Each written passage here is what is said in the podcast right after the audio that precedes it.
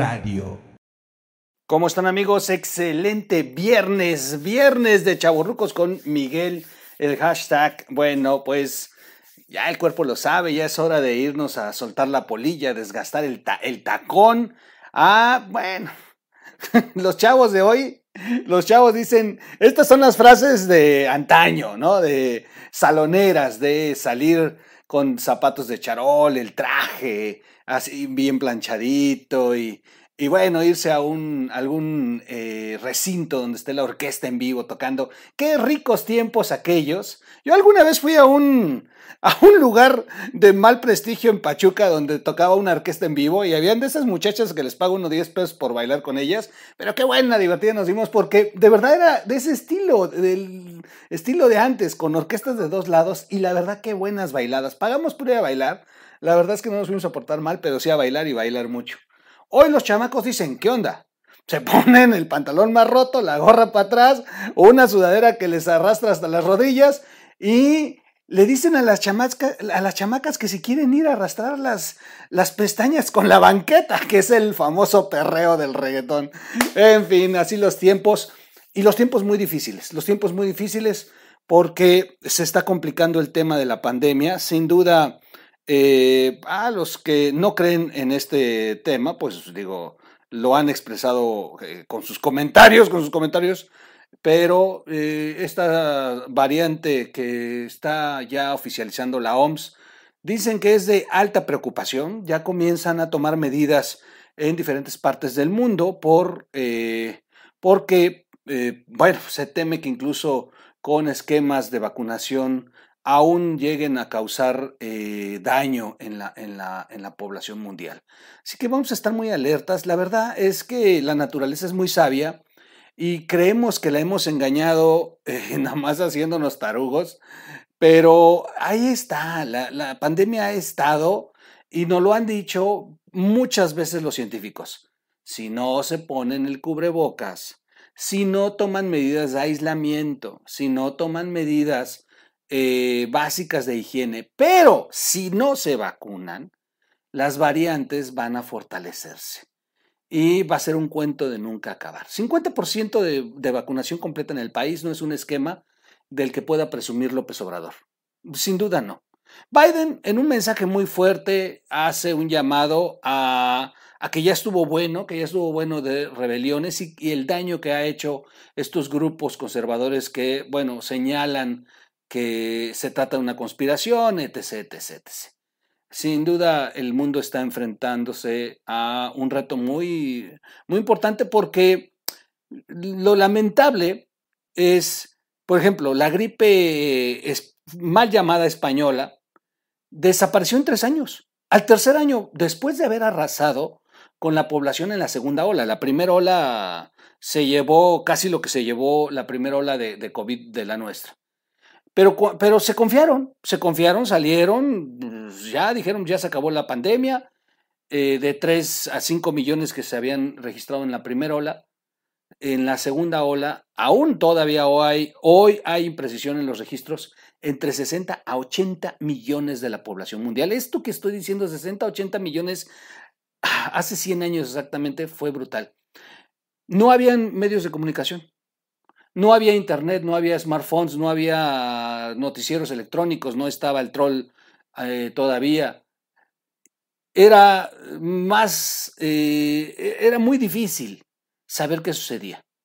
No, no había un canal de, de inmediatez para comunicarle al pueblo. Hoy, hoy tenemos todas las herramientas que jamás se hubieran eh, imaginado tener la humanidad y es cuando más daño nos hacemos, porque estamos construyendo teorías conspiranoicas, creyendo que esto es el complot de alguien y que el nuevo orden y que cuánto te pagan troll por estar eh, profanando la naturaleza con eh, convocando a vacunarse, etc, etc. De verdad que nos hemos hecho mucho daño como sociedad y es la reflexión que les doy el día de hoy. Tenemos nota, sí, una nota muy buena. Saluda. No, no se vayan, ¿eh? La nota está, nada más les voy a enseñar para los que están en, la versión eh, podcast. Les quiero decir que tengo en imagen un avión perdiendo el control Y, y, luego ya posteriormente en la siguiente imagen estrellado en el piso, en el, en el pasto, no le atinó a la pista, pero además aterrizó de, de pico, de frente. eh, un accidente real, un accidente real. Y bueno, eso es lo que tengo en pantalla porque vamos a hablar de una cosa gravísima. Carlos Loret puso el dedo en la llaga con los contratos. Ahora les voy a decir algo que de verdad está para preocuparnos. Darío Celis hace una investigación que de verdad que miedo. Y luego, para el día de mañana les tengo otra, otra que de, de, de, temas de aviación, o sea, ya para que nos empiece a dar miedo subirnos un avión, ¿eh? O sea, en serio.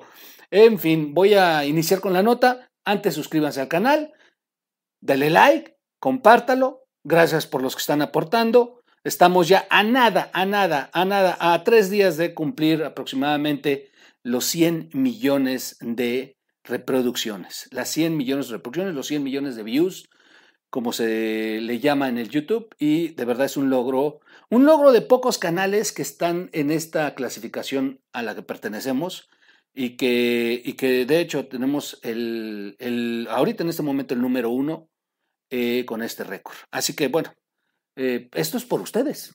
O sea, si ustedes nos ven, pues se generan estos números. Vamos a ver, eh, está, está de verdad brutal, de verdad brutal lo que les voy a, lo que les voy a leer. Ay, se cansaron del,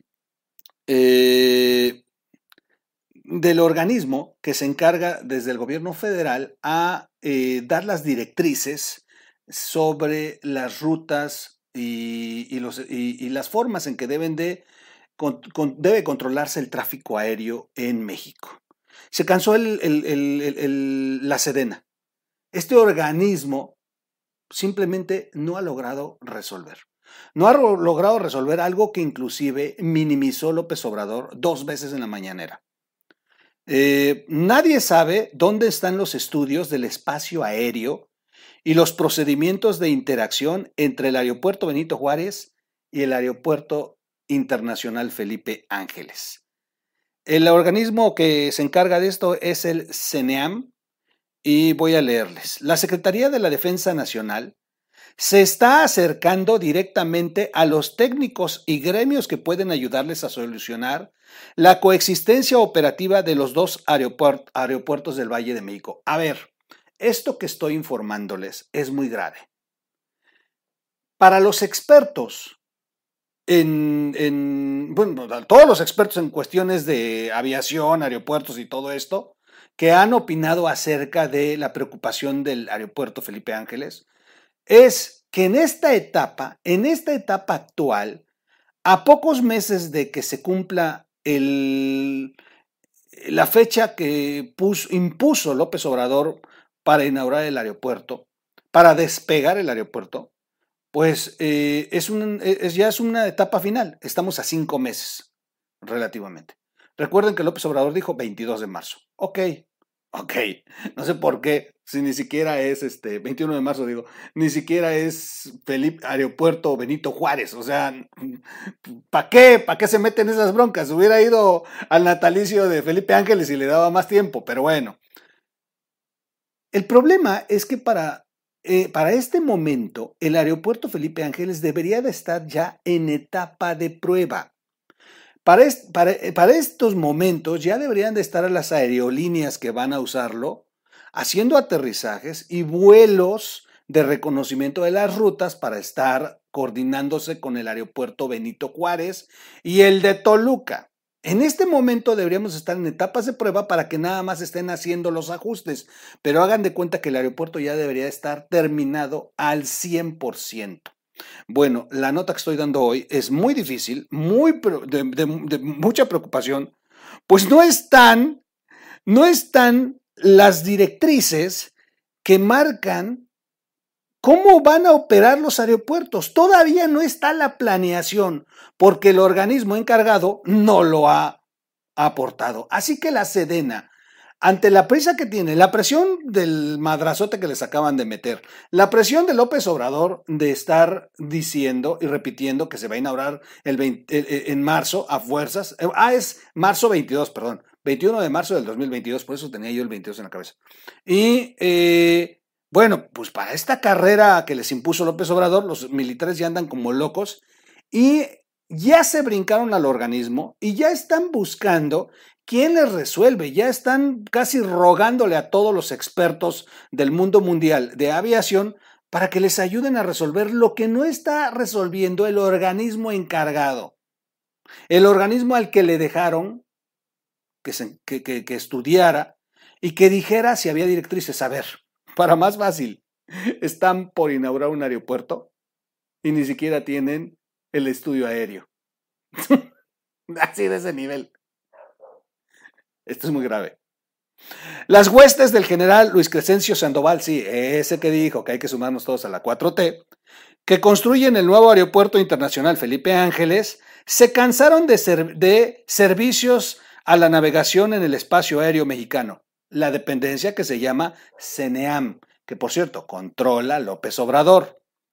Ya no quisieron seguir esperando a su director Víctor Hernández, a que les entregara los estudios de espacio aéreo y los procedimientos de interacción entre el Aeropuerto Internacional Felipe Ángeles y el Aeropuerto Benito Juárez de la Ciudad de México. Así literal, los militares ya no pueden seguir esperando, a estas horas ya no, que les entreguen los estudios de espacio aéreo. O sea, en este momento en que estoy dando la nota, hoy 20, 26 de, eh, de noviembre del 2021, a menos de cinco meses, porque ya es 26 y si lo van a lo van a inaugurar el 21, no existen los estudios de espacio aéreo y los procedimientos de interacción entre ambos aeropuertos. Es algo brutal. Hablamos de los estudios que nadie sabe todavía dónde están o si en realidad están y que fueron encomendados a NABLU. Eh, déjenme cerrarme, se me puso aquí la imagen del exsecretario de, Comunicaciones. ¿Quién es NABLU?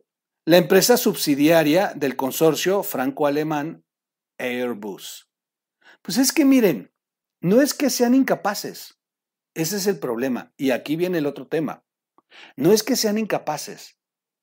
El problema es que hasta el día de hoy no han encontrado los expertos cómo armonizar ambos aeropuertos. Lo que se ha venido diciendo, que no se puede. Al día de hoy la empresa encargada no los ha dado. ¿Por qué razón? ¿Porque son unos inútiles? No, porque son empresas que si dan su aval, van a ser los responsables el día que ocurre un accidente. Y de tarugos lo hacen. Entonces, pues, pues, los están retrasando porque seguramente ya les habrán dicho la realidad. Realidad que la va a tener López Obrador. No se puede. Y entonces, como están viendo que no les va a dar la empresa encargada a la que asignaron, la que contrataron, como están viendo que no se va a poder, pues ya andan viendo a ver quién les resuelve. Pues ahí vete con el mecánico de la esquina. Ese dice que volaba. Pues hay que te eche el papel. O sea, así lo van a resolver. Así lo van a resolver y de verdad es para preocuparnos. Así lo van a resolver si está cañón. A esta compañía la trajo Javier Jiménez Espriu, el entonces secretario de Comunicaciones y Transportes, quien por muchos años viviera en París, donde eh, trabó, muchos, ah, donde trabó muchos intereses. El exfuncionario acudió Aeroports de París, compañía que haría el estudio de tierra del aeropuerto de la 4T, y aquellos a su vez echaron mano específicamente de NavBlue el costo del estudio es el misterio. Primero dijeron que costaría 150 mil euros, pero después aseguraron que en realidad se gastaron 6 millones de, euros, un tema para la Auditoría Superior de la Federación. Qué raro, pues los llevaron a pasear y dijeron que estaba poca madre todo. El único que encontró fue Latinos. Al titular de la CENEAM, Víctor Hernández, ya lo rebasó la realidad porque falta cuatro meses para la inauguración del aeropuerto Felipe Ángeles. Y nomás no se ve claro qué es lo que está pasando con los estudios de aeronavegabilidad. ¡Wow! Lo pude decir. Su pasividad ya colmó la paciencia del director de la nueva terminal aérea, teniente coronel Isidoro Pastor Román, y del director de la Agencia Federal de Aviación Civil, el general Carlos Antonio Rodríguez Munguía. Bueno, puro pinche general, ¿qué está pasando con este país? Próximamente habrá un encuentro de seguridad aérea que organiza el Colegio de Pilotos Aviadores de México, que ha sido muy crítico de las contradicciones y errores que ha, en los que ha incurrido la CENEAM. En ese foro se va a dar cita a varios especialistas del sector, ya sean privados o de gremios o del propio sector público, con el ánimo de apoyar tanto a la defensa nacional como pues a estos organismos encargados de la aeronáutica del país. Los temas son diseño de espacio aéreo, ruido en el Valle de México, cómo recobrar la categoría 1 de seguridad aérea y la tecnología para operar aeropuertos y su, y su interacción con aeronaves y otras infraestructuras. Así se la chutan. A cuatro meses y oficialmente no tienen los estudios y andan como locos en la sedena buscando quién se los resuelva. El problema, el problema es quién se avienta el volado de autorizar, de decir que sí es viable y el día de mañana ocurran desgraciadamente casos como este. O peor, una coalición en el aire, como ya, ya incluso, y se quedaron callados, como ya incluso ocurrió o estuvo a punto de ocurrir. Y por estar probando el aeropuerto Felipe Ángeles, no se les olvide que ya hubo una casi coalición en el aire de dos, eh, de dos aviones que, bueno, perdieron la ruta porque, porque pues nomás no se puede, nomás no se puede. Y desde el aeropuerto Benito Juárez intentaron volar unos hacia Santa Lucía y volar otros hacia Benito Juárez y en este trayecto se iban a estrellar dos aviones. La demanda, incluso porque además hubo un, eh, un movimiento para esquivar el golpe que provocó que una de las pasajeras sufriera una lesión fuerte y demandó, demandó a la aerolínea. De eso, ¿cuándo han escuchado ustedes a López Obrador que lo diga? No lo está inventando el troll, pueden meterse a Google y van a ver todas las noticias. Aquí tenemos un video de hace casi un año que lo dijimos. Bueno, pues no hay estudios. ¿Ustedes se animan a volar? Ah, por cierto, en otro video les voy a contar. Ya sacaron los estudios de cuánto cuesta volar desde el Benito Juárez a determinados turísticos y cuánto cuesta volar desde el aeropuerto Felipe Ángeles los estudios que hacen las aerolíneas ¿eh? para poner sus costos de boleto. ¿Y qué creen? Sale más caro para el pasajero comprar boletos para el, para el Felipe Ángeles. Hagan la prueba. Viva Aerobús, este Volaris ya está vendiendo, ya está, ya estás en su simulador, ya pueden ustedes meterse. O bueno, no sé si ya lo bajaron, porque cuando yo me metí que se podía hacer, de verdad lo voy a revisar, pero yo pude meterme y usted si compraba un vuelo Felipe Ángeles Cancún, o Benito Juárez Cancún salía más caro el de Felipe Ángeles Cancún. Dijeron que iba a ser más barato. Soy su amigo Miguel, Miguel Quintana el Troll. Para todos los amigos que nos siguen en la versión podcast, búsquenos como O Radio. Y yo los veo este fin de semana. Vamos a tener videito, uno, dos, tres videitos. Ay, tenemos resistencia este fin de semana aquí en el canal.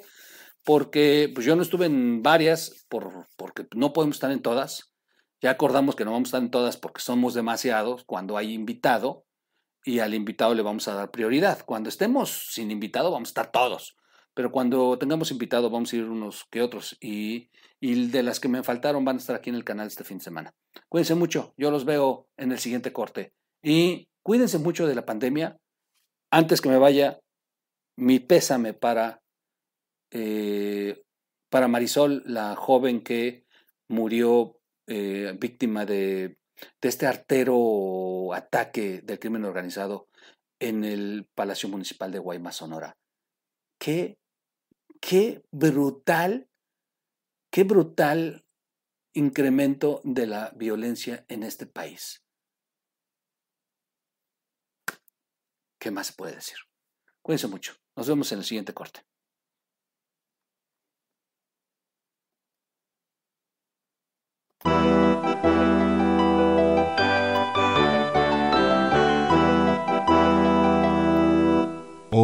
Radio.